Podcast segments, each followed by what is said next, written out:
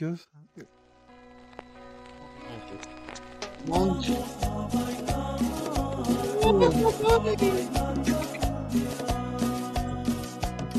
La cumbia de los monjes. Mi Tony, el cuarto capítulo. Ahora sí ya tenemos un pócar. Un pócar de capítulos. Bien, ¿eh? Ahí va, ahí va. Ya estamos subiendo a un millón de suscriptores, ¿no, Eder? un millón y medio ya, así en la mañana, ya era un millón y medio. no, creo que ya son cuatro. Oye, no, Perfecto. pero, a ver, hoy, hoy vale mucho la pena porque es la primera vez que traemos a un a un este a un invitado que ahorita lo, lo presentarás mi Tony pero este creo que está fregón ¿no? porque esto va a nutrir mucho yo creo que la gente también se va a hartar estarnos escuchando y escuchando necesitamos meterle una voz más más sabia más formada que, que la de nosotros no entonces mi Tony pues arráncate a presentarnos quién quién viene hoy quién Les viene hoy presento al nada más y nada menos que José Alberto Garza. No, les platico un poco de él. José Alberto Garza es un amigo mío. O actualmente eh, tenemos un grupo que nos juntamos todos los lunes. Hacemos oración, leemos el Evangelio. Eh, José Alberto es psicólogo, es terapeuta, es filósofo, es trapecista, es mago, es muchas cosas. Ahorita nos es una persona súper formada y yo siempre digo que es un católico de adeveras. Nos ha ayudado muchísimo a pues, entender un poco de, de la palabra de Dios, de nuestras heridas espirituales. Ahorita también nos platicará. Y pues, pues nada, mi estimado Sensei, le decimos Sensei, nada más por molestarlo. y bienvenido, muchísimas gracias, mi querido Sensei. No, muchas gracias por invitarme aquí en al relajo que se traen. No, hombre, la, la pasamos bien, la verdad es que nos divertimos como buen proyecto y, y esperemos que tú también te, te diviertas, buen José Alberto. Oye, fíjate que, porque yo sé que ahorita hay gente que se metió, porque dijeron, ¿cómo con este título? ¿No? O sea, un yoga católico. A ver, voy a explicar porque evidentemente no existe el yoga católico, pero cuando Tony me empezó a platicar en un, estábamos en una cumbre en Cotija de La Paz, en Michoacán, eh, un, entre retiro y cumbre, congreso, de todo un poco, y me empezó a hablar de, de lo que vamos a hablar hoy, que es la oración del corazón.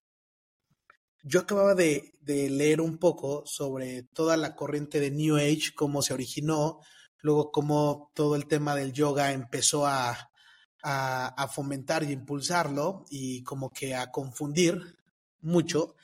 Y cuando Tony me empieza a hablar de que no, que esto, que la oración y que el saludo al sol y que la pose y que, ¿qué está hablando este cuate? Dije, yo dije, esto es yoga.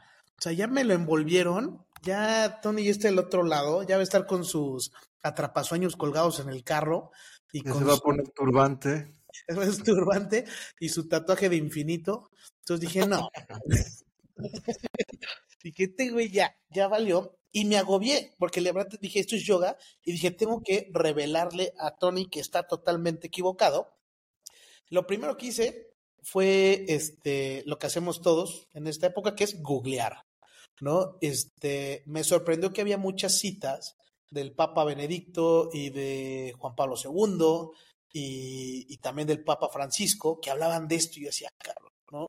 Luego dije, no, le tengo que preguntar a un padre que es un, para mí es una eminencia de sacerdote porque es doctor en iglesia ortodoxa y sabe, porque yo encontraba que mucho de esto había iniciado en, en la iglesia ortodoxa en el siglo II, siglo III, y dije, él me va a resolver esto. Le dije, padre, fíjese que un amigo que dice ser de reino me anda saliendo con cosas de yoga y le cuento y me dice, Eder, el que está perdido aquí eres tú. Eso que estás hablando es totalmente correcto y es una oración hiper recomendable por la iglesia. Entonces dije, ¿y sí, sí, es cierto? ¿Y sí, sí, cierto?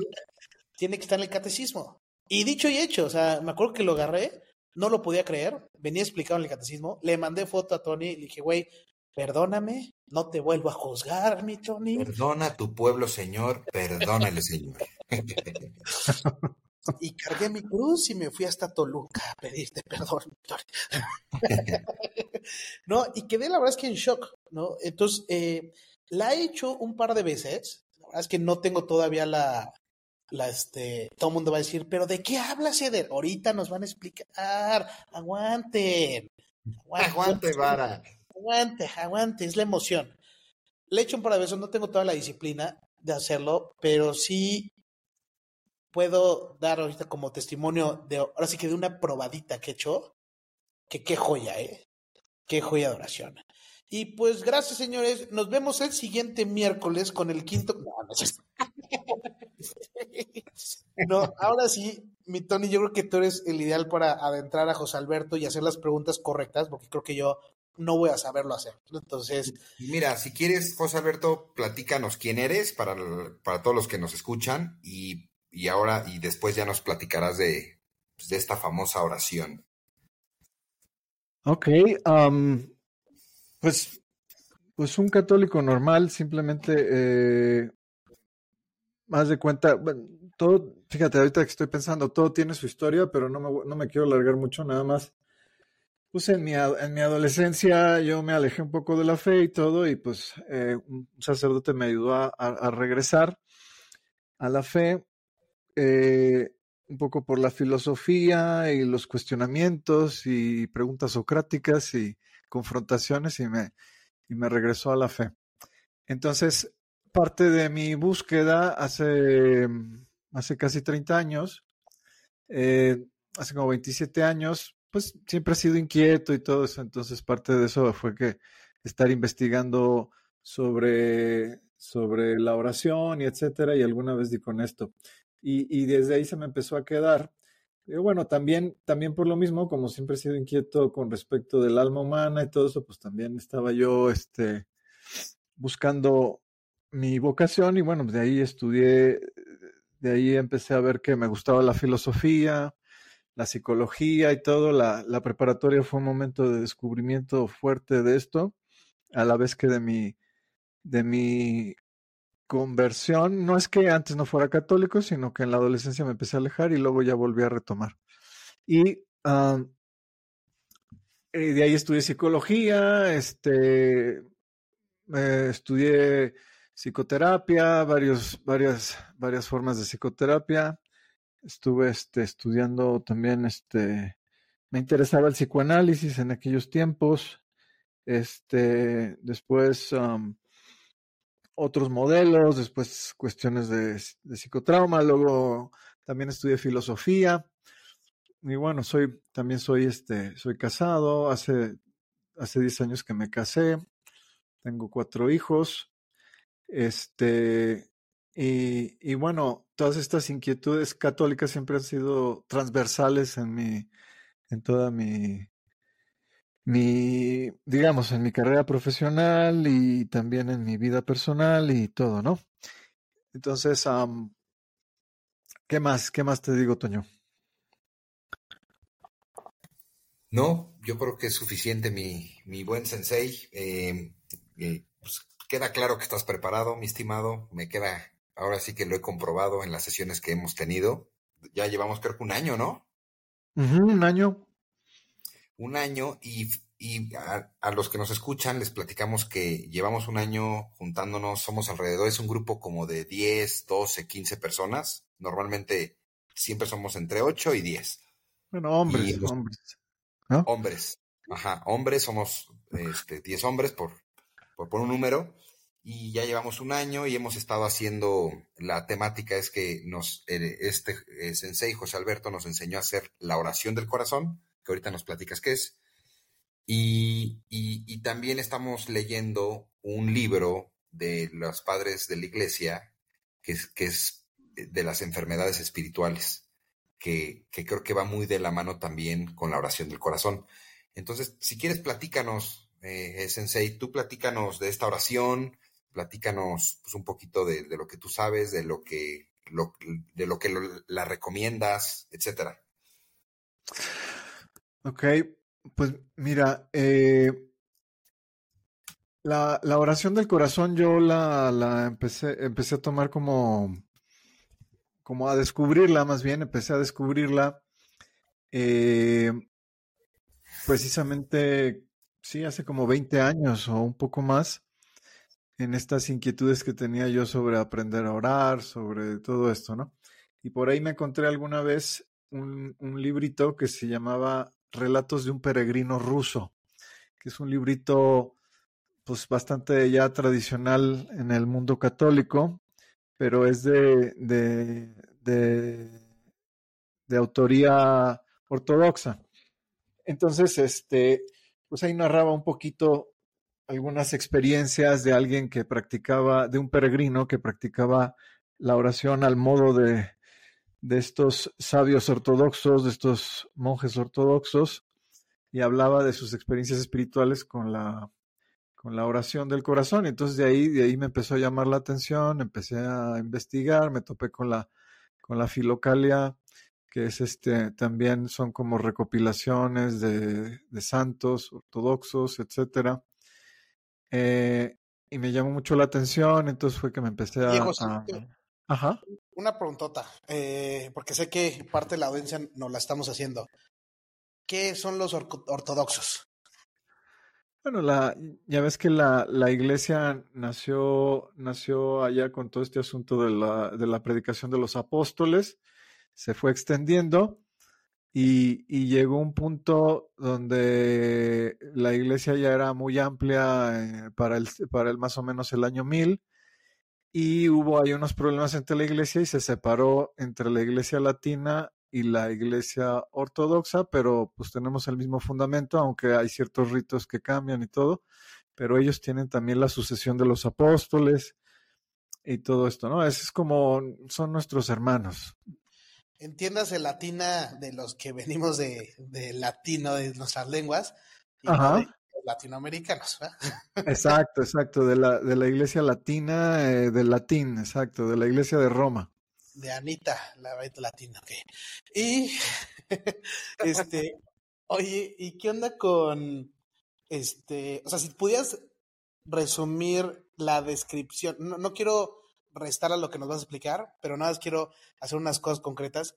¿Qué sería esta oración del corazón que tú estuviste ahí leyendo? O sea, si alguien te dice, ¿qué es? O sea, dímelo una manera muy concreta y ahorita empezamos a desmenuzarle todo. La, bueno, la oración del corazón es un método, es un método de oración que nos prepara para la contemplación. Es al mismo tiempo oración, pero al mismo tiempo es ascesis. La ascesis es una práctica, eh, eh, para, para, que la gente lo entienda, ¿se acuerdan que, que San Pablo decía que, que corremos, eh, los atletas en el estadio corren una carrera, se entrenan, se privan, este, hacen esfuerzos, todo para tratar de ganar una carrera y ganar una corona que se marchita. Dice, pero nosotros corremos una carrera para alcanzar una corona que no se marchita, que es eterna.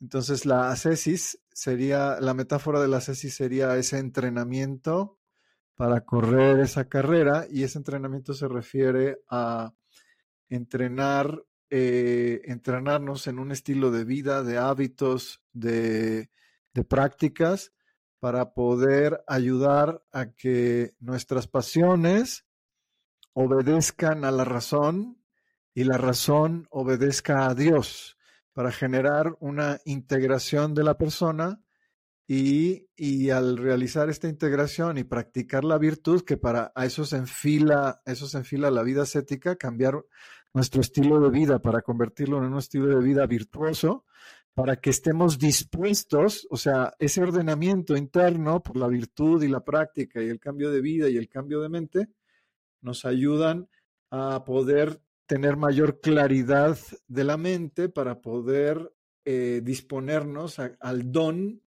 que Dios nos da por la gracia, que es al que estamos llamados todos, que es a la contemplación. Y la contemplación tiene que ver con, con poder experimentar a Dios eh, en la medida en que Él se vaya donando a nosotros eh, interiormente, ¿no?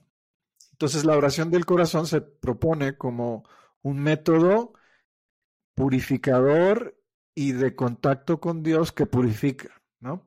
Que hace que, aprendamos el silencio interior para poder eh, purificar nuestra mente, nuestra, nuestra alma, con el contacto constante con Dios en el silencio y aprender a escuchar a Dios mejor para disponernos al don, a cuando Dios nos dé el don de la contemplación. Ok, ok.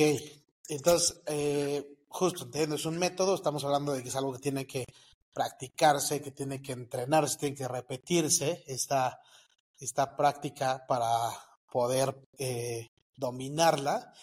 Y, oye, hay algo, a lo mejor me estoy adelantando, pero hay algo que, entre las cosas que me había contado Toño cuando me dijo esto, que fue de lo que más me sacó de onda. Ajá. Eh, hoy en día yo veo el tema de New Age, de yo importo y nada más importo yo, y habla muy fuerte en nuestra sociedad. Hay una modita, una moda hoy en día que es el tema de mi mantra, y entonces tengo que repetir mi mantra y con eso me voy acercando a, a lo que quiero llegar y bla, bla. Entonces cuando Toño me habla de, oye, es que esta oración la tienes que estar repitiendo, o sea, una frase, una, más bien una plegaria que ahorita no las dirás, la tienes que estar repitiendo y repitiendo y coordinándola con tu respiración. Ahí fue donde yo dije, esto es yoga, o sea, y esto es parecido a lo que estaban diciendo. Y ¿no? O sea, y fue ahí donde más shock me hizo, porque hay un podcast que yo escucho muchísimo, eh, porque me gusta la parte empresarial de la que hablan, pero siempre tienen que sacar el tema de los mantras, ¿no? Y, yo, puta, otra vez con esto, con sus mantras. Cuando me dijo, sí me, me saqué de onda. Entonces, a ver, háblanos un, un poquito de, de esto, de lo, que, de lo que estoy diciendo que ni aclaré qué es, pero si puedes como ahí romper este paradigma que podría a lo mejor alguien más estar pensando después de escucharlo. Bueno, lo que pasa es que la, la, la, función de los mantras y la función de las palabras sagradas es diferente, ¿no? En el sentido, entendido en el sentido cristiano. Como que los mantras a veces, este, por ejemplo, en algunas posiciones New Age, la misma palabra por su vibración tiene un poder de generar un efecto tal o cual que, que después se ve como hay una especie, e, es que uno de los presupuestos del New Age es que confunden la energía con el espíritu, ¿no? Y entonces el mover energías físicas, corporales, vibraciones, todo esto que pues, sabemos que sí existe, claro, existe la energía, el cuerpo tiene energía y todo eso, pero hay una confusión entre el espíritu y la energía. Entonces de ahí surgen muchas de las confusiones que, que hay alrededor de esto en la New Age. Pero en el contexto católico, por ejemplo, la, esta palabra, la, esta oración que es Señor Jesucristo, ten piedad de mí, o ten piedad de mi pecador, que es el, el, las palabras que se usan, que se pueden acortar a Señor, ten piedad de mí, o, o Jesús, ten piedad de mí. Este no es eh, eh, eh, tienen poder desde la fe. Por ejemplo, el poder del nombre de Jesús no es porque vibre, no es porque tenga una energía física, no es porque tenga una, un efecto mágico, sino es por el nombre que está sobre todo nombre. Es decir, el, depende del poder de Dios, depende de Cristo y nosotros nos abrimos al poder de Jesucristo a través de la fe. Entonces, parte de la fuerza que tiene esta oración es por el nombre de Jesús. Entonces es una cuestión de fe, porque cualquiera puede repetir Jesús, Jesús, Jesús, Jesús, Jesús, pero no sirve de nada si tú no tienes fe porque no le reconoce como el Señor, como el Hijo de Dios, como el Salvador. Entonces es una cuestión de fe también. Entonces, lo que abre, lo que abre al poder de, de, de, esta oración en parte es el nombre de Jesús, que está sobre todo nombre, como dice la escritura.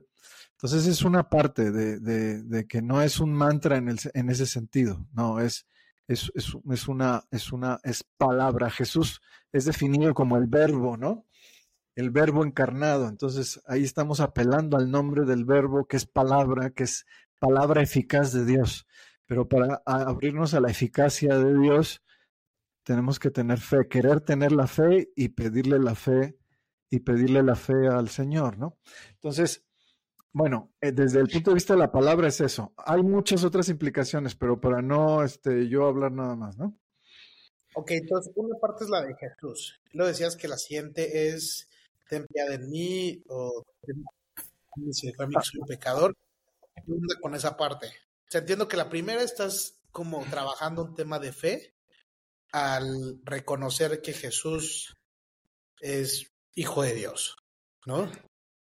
Claro en, la, segunda estás ejerciendo una posición de humildad, de ten piedad de mí, es, es muchas cosas, es bendíceme, dame lo que necesito, yo estoy aquí, tú eres el Señor, yo soy, yo soy, yo, yo soy tu criatura, yo soy tu criatura, en este caso tu hijo, tu hermano, tu, ¿no? Como nos nombra Jesús, que dice, yo ya no los llamo siervos, los llamo amigos también, ¿no? Es como reconocer al amigo que, que, es, eh, que es Dios para nosotros y es, es eso. Además, te digo, tiene, tiene otras implicaciones también, pero de la segunda parte se refiere a esto, a, a pedir piedad en ese sentido de hacer un ejercicio de humildad. Ok, ok. Para dejar un poquito claro. A ver, échale mi Tori. Yo les, les platico un poco con la experiencia y ya aquí el buen sensei no me, me podrá ayudar. Yo lo veo eh, eh, que se divide como en tres. La oración del corazón se divide en tres. Una es como la, digamos, la posición física que hacemos, ¿no? Que es, es, es hincarse, o sea, es hincarse literal y poner tus nalgas en, en, tus talones, ¿no? Y para los que tenemos pues, unas piernas muy musculosas como las mías.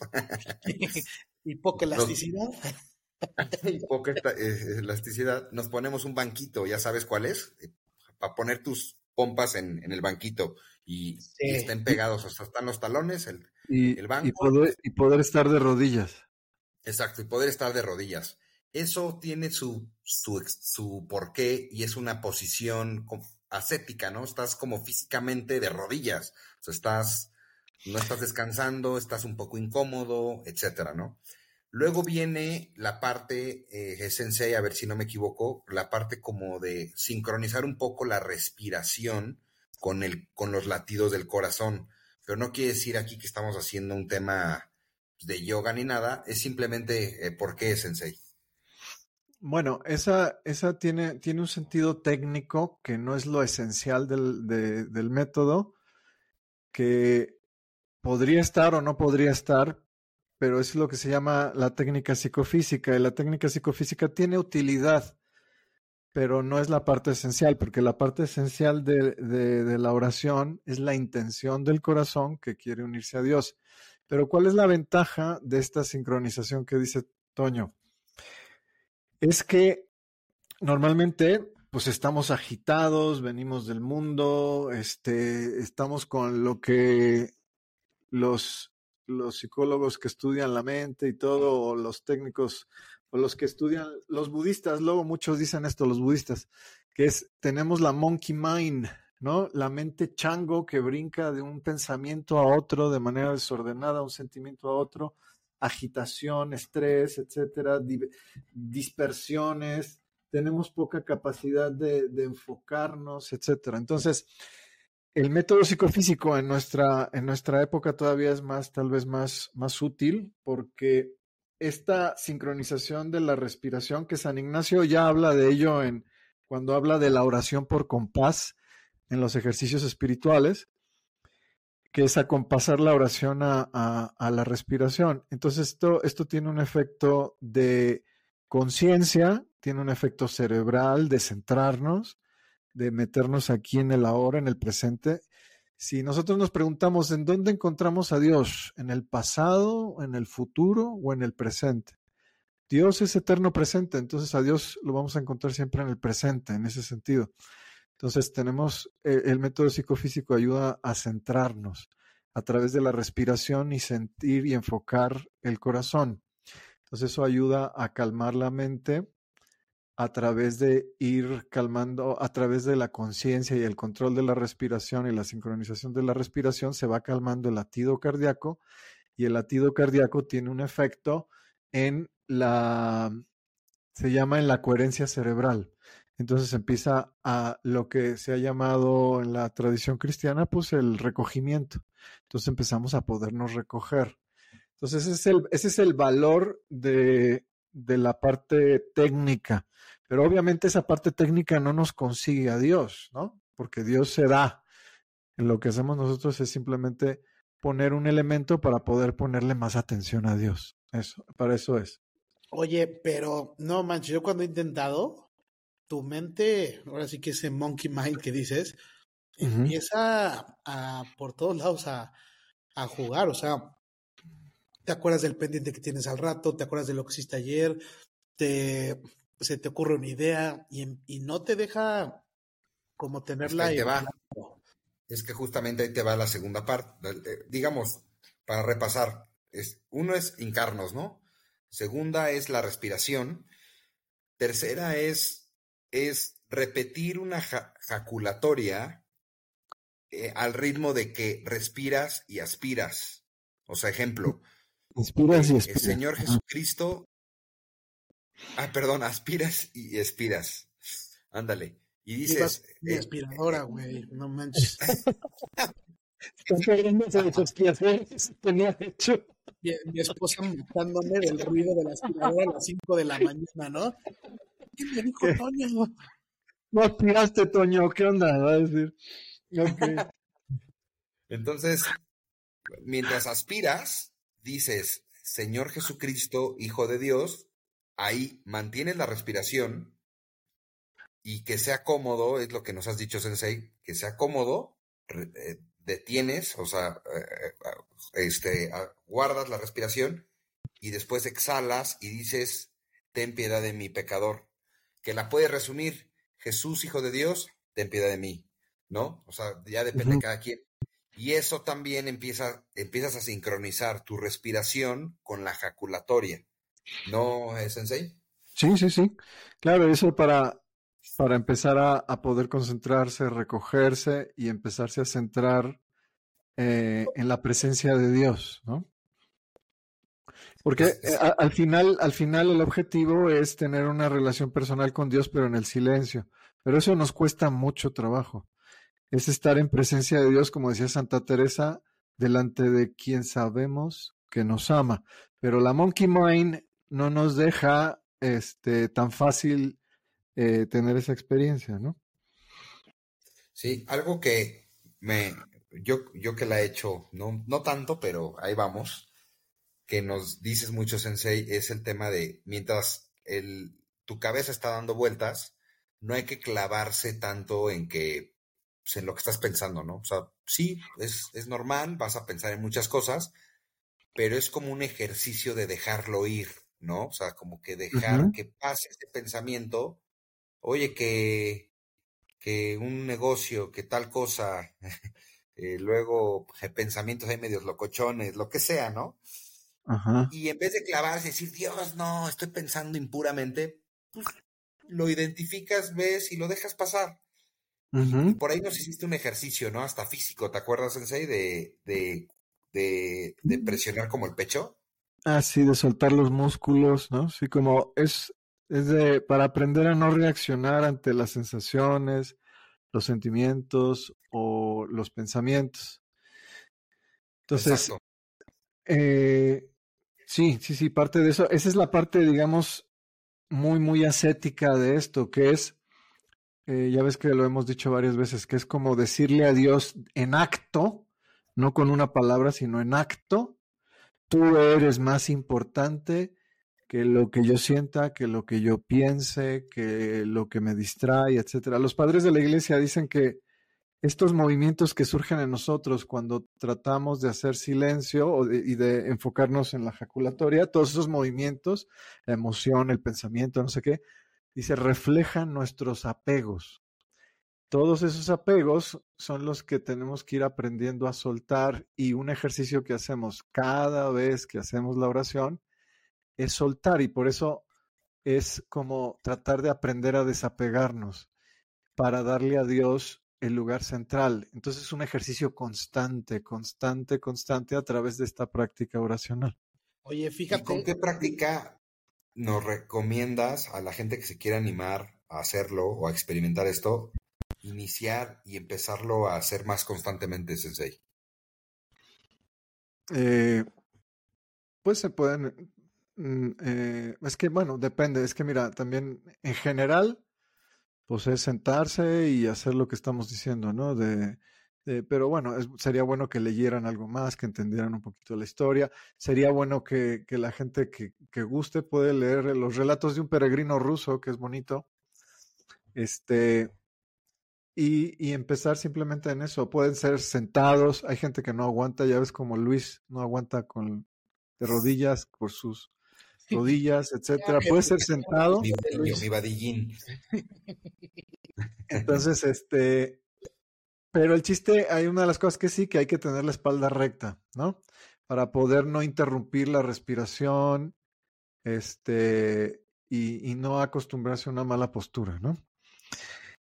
Oye, y, ajá, ¿qué más? José Alberto. Estaba ahorita reflexionando, eh, a diferencia del yoga, porque, o sea, creo que si empezamos a hacer como esas comparaciones, tiene mucho similitudes con lo que se practica en el yoga, ¿no? El tema de respiración, el tema de silencio, el tema de una postura, el tema de, este, la, la ¿cómo se llama? Repetir una frase, etc.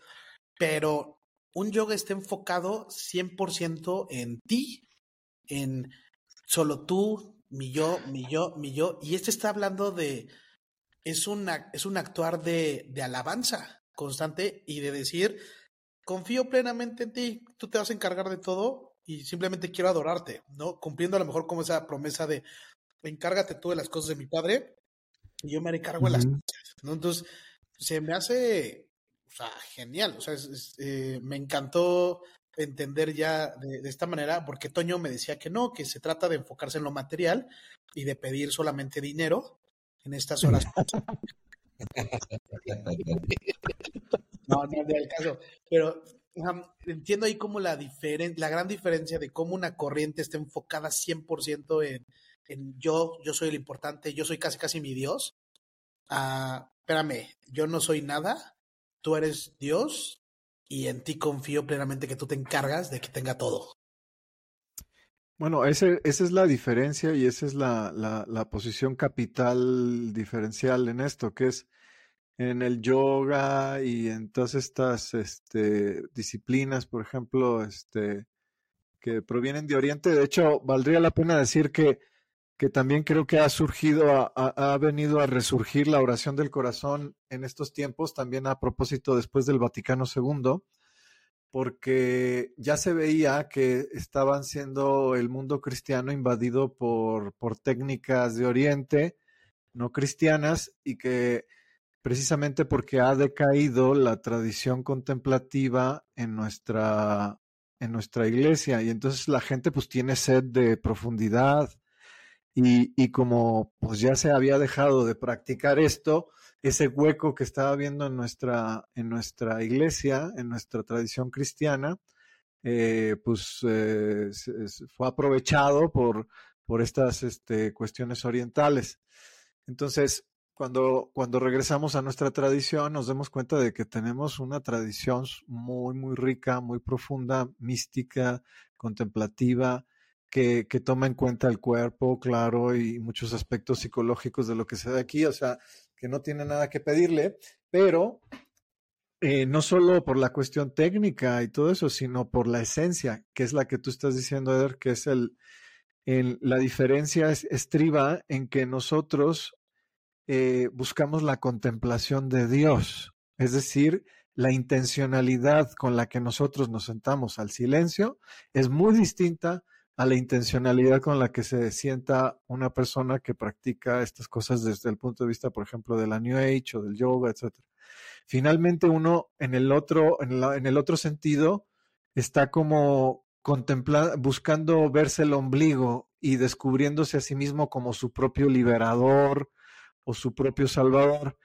Y en el cristianismo, eso, eh, en, esta tradición cristiana que tenemos nosotros, no estamos buscando eso, estamos reconociendo quién es Dios y buscándolo como nuestro propio Salvador. esa diferencia es espiritual, pero lo espiritual es mucho más importante mucho más profundo, aunque parece una sutileza de la intencionalidad, de hecho es la más importante. No, no manches, está fregoncísimo.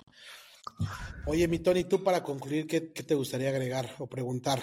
No, a mí me gustaría este, comentar que eh, algo que algo que ya no, ya no se dijo es que es importante hacerlo lo más, lo más disciplinado eh, posible. O sea, el Sensei nos ha comentado que pues, empezar haciéndolo 20 minutos en la noche y después puedes hacer 15 minutos en la mañana cuando despiertas y 15 minutos en la noche, etcétera, para juntar una media hora, 40 minutos, 20 minutos y 20 minutos.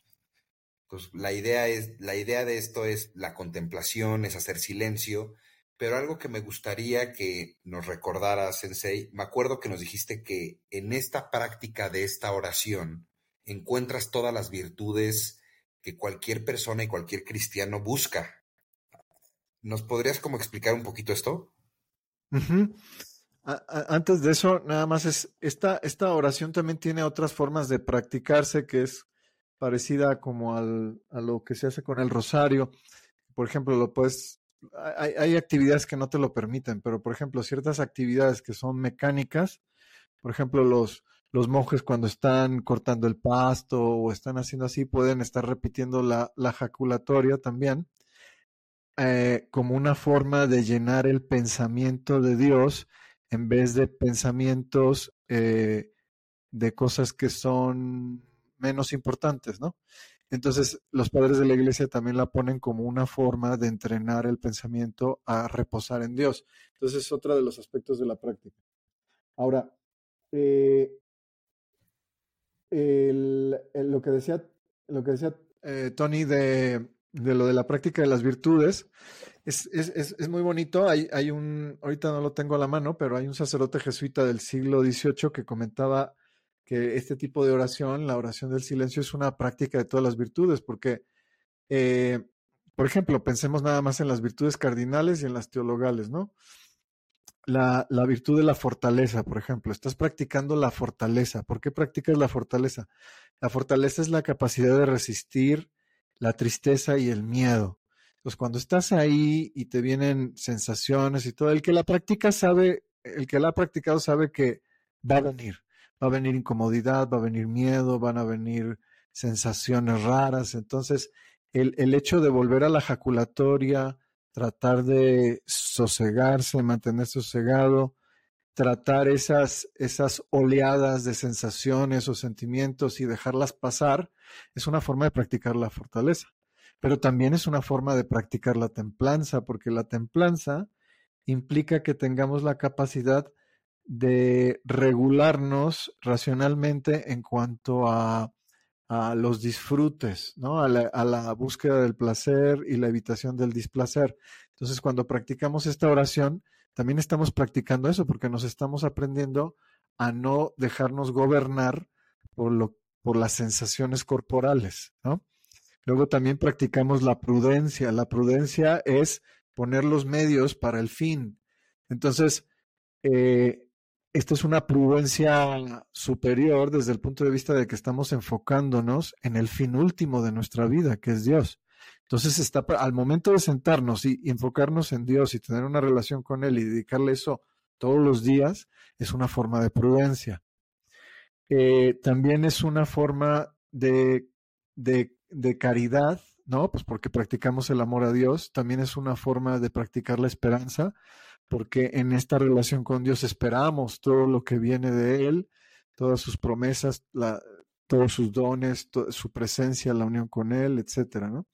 También es una práctica de la fe, porque para poder estar ahí hay que tener fe y hay que seguirla practicando.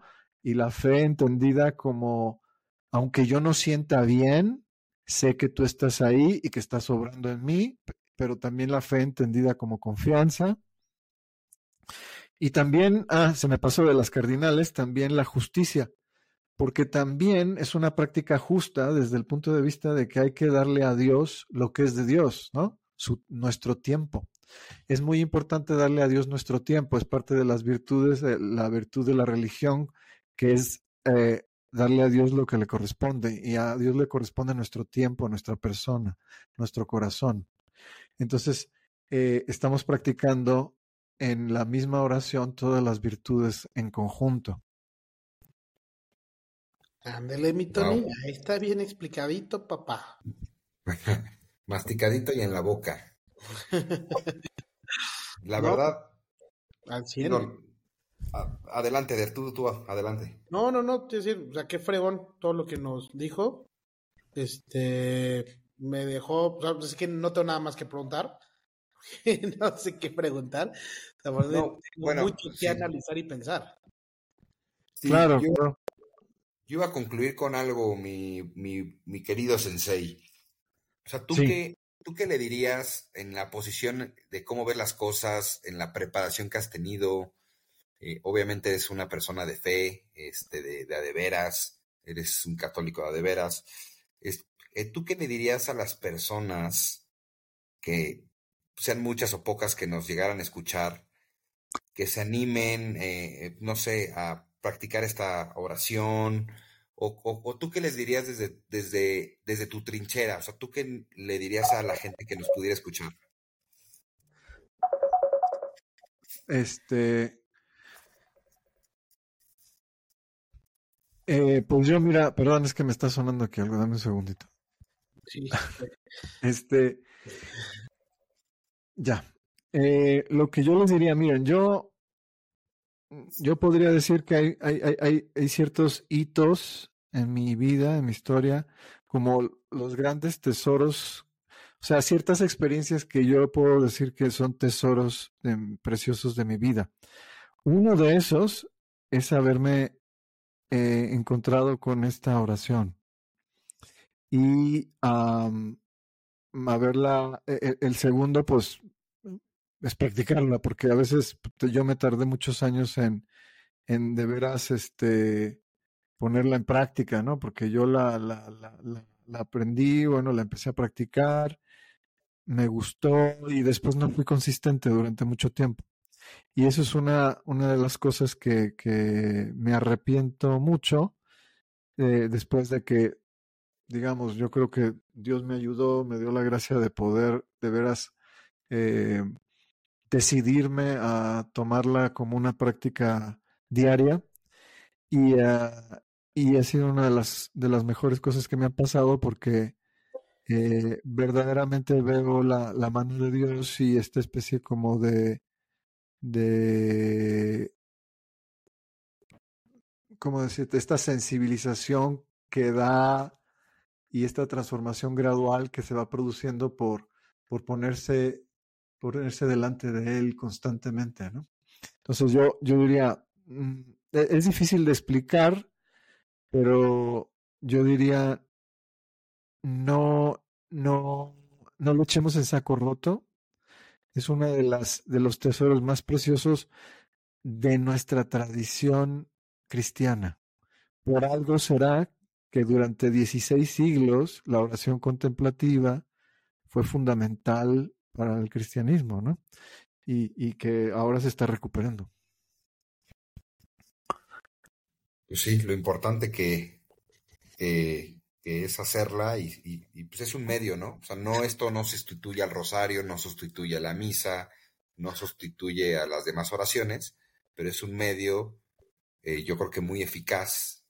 Es, que es que al, final tampoco es un medio, es un eh, eh, porque Dios es el fin. Entonces, sí, cierto, esto no sustituye porque tenemos que orar de muchas maneras, pero lo que sí puedo decir es que esto a mí me ha ayudado a profundizar en las otras formas de orar.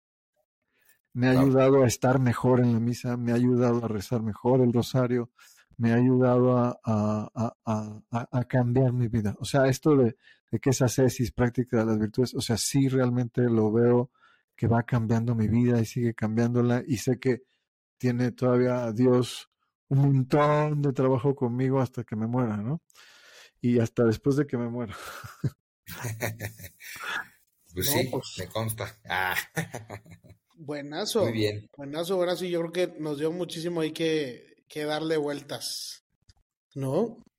Sí, está súper interesante este tema. ya, ya por ahí Sensei nos, nos pasó algunos, algunas herramientas como el libro eh, que eh, se llama Un peregrino ruso.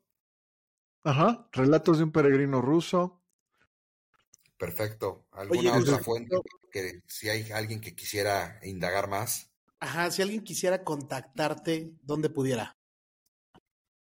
Eh, Tus redes ah, sociales. ahí ahí, eh, eh, sale el podcast en Instagram o dónde sale? Sale en Spotify, en Apple Music y este y Google Podcast. Pero también en Instagram ahí lo, lo tenemos un, una Bueno, ahí, ahí me pueden escribir a Instagram, sí. ¿Cómo te encuentran en Instagram? Como, a ver, ese está como Alberto Garza, SIC Alberto Garza. Perfecto. Va, súper. Pues muchísimas gracias, José Alberto. Mi Tony, cuarto capítulo terminado. No lo veías venir, caray. Y se logró. no lo creo. Lo logró. No lo creo.